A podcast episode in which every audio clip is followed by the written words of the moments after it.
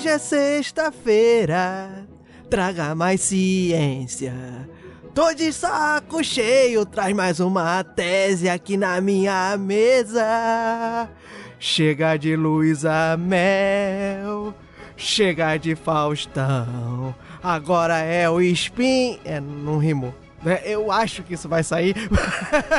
Mas tudo bem, pessoal. Acho que vocês já perceberam que é mais um louco aqui do Speed Notícias. Isso sim, do seu giro diário de informações científicas em escalas subatômica nessa sexta-feira linda. E aqui quem está falando, vocês já devem saber também, é o maluco do Diogo Bob. E nós estamos aqui em mais um noticiário de matemática nesse dia tão lindo do calendário Decatrian, que é o 18 Nixian, ou para os caras aí um pouco mais atrasados, nós estamos em 21 de dezembro do calendário gregoriano. Isso aí, nós estamos a quatro dias das festividades do nascimento do nosso querido menino que sobe em pés de goiabeira. não, não, não vou entrar no mérito da questão, não vamos falar aqui, não é um spin sobre teologia, muito menos um spin sobre musicologia, né? Porque já perceberam quem. Eu acho que tomara que tenham tirado isso da edição, mas eu tava cantando aqui um pouco antes. Mas estamos aqui para falar da nossa linda e bela ciência matemática e hoje nós vamos discutir sobre o que, que tubarões, aves, penas e Alan Turing têm em comum. E estreando aqui o Speed Notícias sobre turismo, talvez. Não, brincadeira. Vou te dar um bom motivo para viajar a Juazeiro do Norte nesse fevereiro de 2019. Então vamos lá. Depois desse giro, que não é um giro de cerveja, mas é um giro de sexta-feira. Vamos lá. Noticiando e girando. Marroi. Eu tenho que imitar o Silvio Santos mal e porcamente. Marroi, vamos lá. Mas como é que seria o Silvio Santos fazendo? Não sei. vamos lá.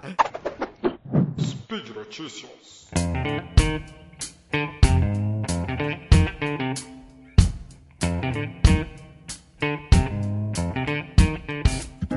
pessoal, a primeira notícia que eu trago aqui para vocês é sobre Sharknado. Não, brincadeira. É sobre tubarões e, na verdade, os tubarões a gente é muito conhecido, né? A gente tem muita a ideia da ferocidade dele pela boca cheia de dentes, né? Aquele filme do tubarão, quem é mais da antiga, né? O filme Tubarão, aquele daquela boca, tudo bem, que não dá para morder um barco daquele jeito, talvez. Mas é a, a ferocidade dele era sempre marcada por isso. Mas o que muita gente não sabe é que a pele do tubarão também apresenta uma característica de defesa e ataque interessante, porque ela é repleta de pequenos dentes, né? Mais especificamente, né, o termo mais correto seria dentículos. Ela é coberta de dentículos e esses dentículos na sua pele funcionaria como espinhos, né? Pequenos espinhos na sua pele, mas bem mais forte que isso, tão mais forte que é capaz de rasgar roupas de mergulhadores que entram em contato, que batem na pele ali num, num enfrentamento que eu espero que não aconteça muito com tubarões. Mas até aí tudo bem, né? Tudo bem não, né? A pessoa morrer ou ser atacada por um tubarão, mas enfim, até aí matematicamente tudo bem. A questão toda é que sempre era tido que esses dentículos, né, esses espinhos, não é o correto, os biólogos aí vão me bater, não são espinhos, mas pra pessoa visualizar melhor, né, seriam como se fossem pequenos espinhos, pequenos dentes, né, dentículos, fica melhor realmente. Enfim, essa estrutura na epiderme do tubarão, acreditava-se que ela era disposta por ela, pelo corpo do tubarão, de uma forma completamente aleatória. Mas o biólogo Garrett Fraser, da Universidade da Flórida, dos Estados Unidos, tinha certas dúvidas com relação a essa aleatoriedade. E nas conversas com bioestatísticos e matemáticos, a ideia de padrões nessas estruturas sempre era ventilada. E em busca justamente dessa resposta, Fraser, junto com pesquisadores das universidades britânicas de Sheffield, de Oxford e do College de London, decidiu analisar o desenvolvimento de apêndices da pele. Aí os biólogos vão ser melhores aí para explicar sobre isso, mas apêndices da pele seriam estruturas ali, seriam seriam variações de células ali presentes na epiderme do animal, do ser vivo,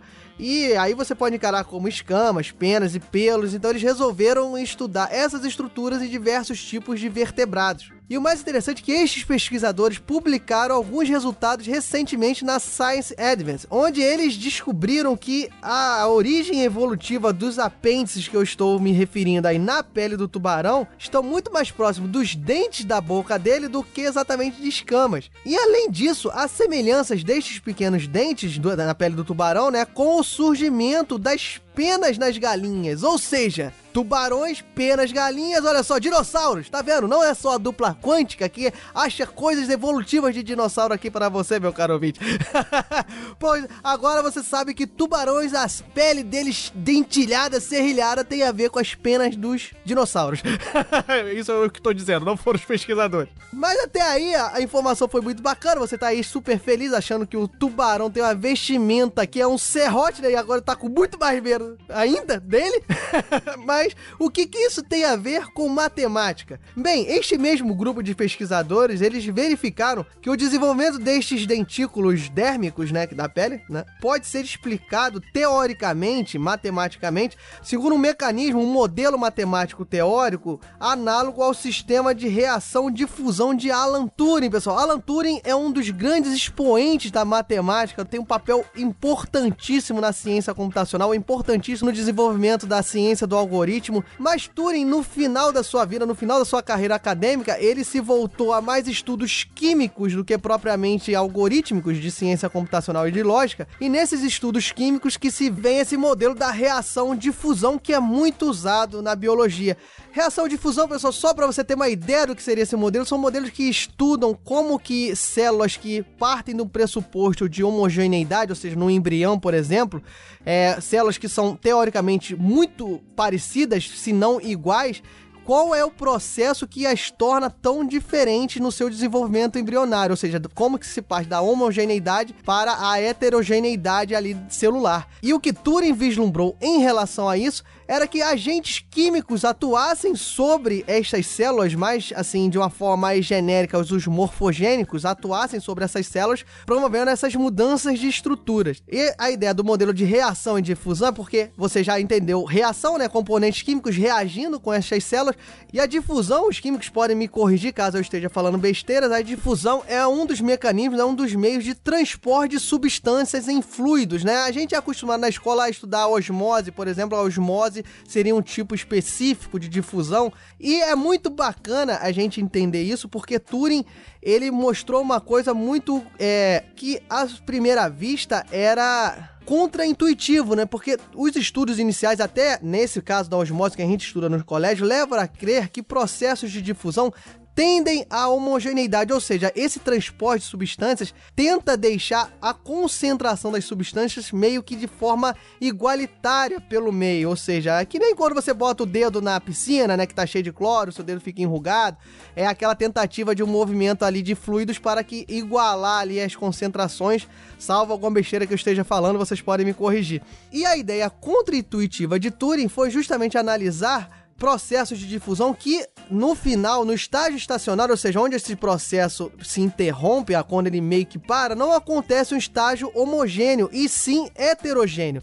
E esse modelo de Turing é usado justamente na análise de mudança nos padrões desses apêndices dérmicos, por exemplo, na pelagem de animais, nas listragens das zebras, nas, na forma da pelagem das onças. Você pode buscar aí na internet uma busca rápida sobre o sistema de reação e difusão de Turing. Um dos exemplos primeiros que aparecem é uma modelagem computacional que simula a pelagem de uma onça e você vê que fica muito próximo. E ele leva eh, basicamente com a ideia de você utilizar dois componentes químicos que seriam o agente catalisador, ativador e o agente inibidor e como que esses dois agentes eles mudam de concentração ali no meio, gerando, por exemplo, a pelagem listrada, ou seja, o inibidor e o ativador alterando ali as cores dos pelos do animal, por exemplo. Isso aqui não veio o caso, mas é toda uma montagem de equações diferenciais parciais, tá, pessoal? Levando-se em conta justamente esses dois agentes químicos, mas o que vale a gente comentar aqui, que é no caso dos tubarões, que essa pesquisa que eu também vou deixar o link aqui da revista,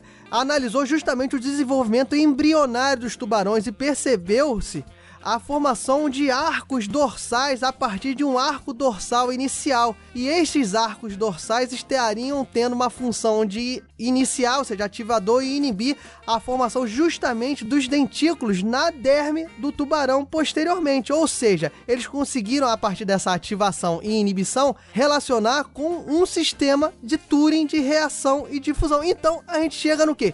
Que nós conseguimos modelar esses dentículos de forma parecida à modelagem e à distribuição de outras coisas já estudadas na matemática e na biologia. Você consegue tra traçar um paralelo do desenvolvimento desses dentículos na pele do tubarão com o desenvolvimento de outras estruturas dérmicas, como eu já falei da pelagem de animais, mas por exemplo, das espirais de conchas também, ou seja, tudo que leva que você tende a ter uma intuição que é relacionado à concentração de agentes químicos em determinadas partes celulares, em determinadas partes da estrutura do ser vivo, você conseguiria associar com esse modelo de Turing como eles conseguiram associar a pele do tubarão. Então é isso, pessoal. É a matemática com a natureza, com a onça, com o dinossauro, com Turing, com tubarões.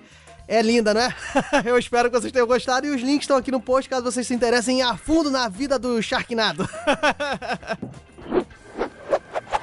E além disso, pessoal, a outra notícia aqui para encerrar minha participação, que eu acho que eles não vão me chamar até o ano novo, minha participação de 2018 aqui, é justamente deixar aqui para os pesquisadores, para os amantes da sétima não, brincadeira, para os amantes da matemática e quem, quem tem o prazer de estudar, descobrir, receber notícias sobre desenvolvimento e avanços da matemática, a última informação que eu deixo aqui, que em Juazeiro do Norte, pessoal, Juazeiro do Norte é a beleza de terra do Ceará, vai acontecer dos dias 25 a 28 de fevereiro de 2019 a nona Bienal da Matemática organizada pela Sociedade Brasileira de Matemática, a SBM, né? Essa Bienal é justamente um dos mais importantes e tradicionais eventos da Sociedade Brasileira de Matemática, que é feito desde 2002 com a primeira Bienal, óbvio, né? Primeiro, né? Desde 2002, então tem que ser a primeira Bienal que foi realizada em Belo Horizonte. E durante esses quatro dias, como eu já falei, 25 a 28 de fevereiro, a gente vai ter inúmeras discussões com atuais e futuros profissionais da área né, de matemática e alguns dos mais relevantes temas que estão sendo discutidos aqui no país sobre a nossa querida ciência. Vão ter palestras, vão ter mini cursos, vão ter pôsteres, a gente vai ter mesas redondas de discussão também, onde serão abordados vários temas, como por exemplo a promoção da matemática e a interação da matemática e outras áreas de conhecimento.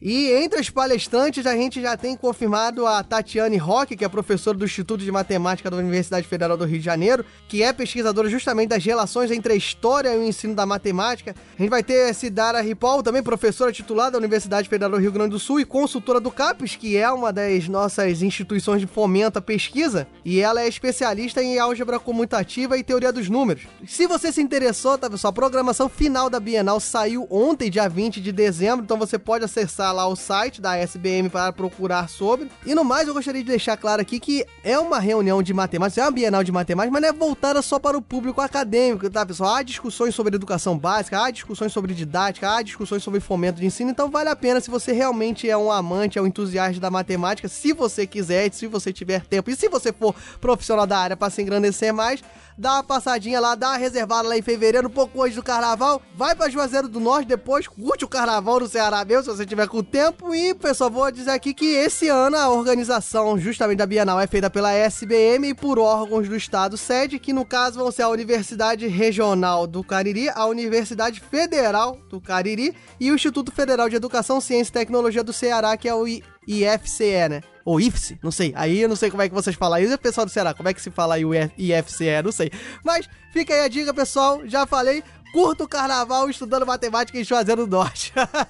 e por fim, pessoal, eu gostaria de deixar aquele grande abraço muito obrigado por ter me aturado nesse ano de 2018. Como eu já disse, eu acho que eu não venho aqui novamente. E você, se gostou, você comenta. Se você não gostou, você comenta. Se eu falei alguma besteira sobre biologia, você comenta. Se eu falei alguma besteira sobre química, você comenta. Se eu falei alguma besteira sobre Turing, se eu falei alguma besteira sobre tubarões, não sei. Mas qualquer coisa, você comente. Se você gostou, também comente. Se você tiver uma dúvida, você também comente. Eu tenho prazer imenso de talvez tentar elucidar e também aprender com os meus erros que vocês apontem. E fora isso, é sempre bom dizer que as portas do Deviante, elas não estão abertas abertas por causa do bom velhinho. Elas estão abertas por causa de você. Então, muito obrigado, vocês padrinhos, muito obrigado, vocês patronos. E você, caso você possa, continue patrocinando essa iniciativa Deviante. Você pode ir lá no PicPay se você quiser doar em criptomoedas. Não sei, não, eu acho que pode doar de qualquer jeito. Você pode ir no Patreon também se você quiser doar em trampetas. não sei, ficou esquisito, né?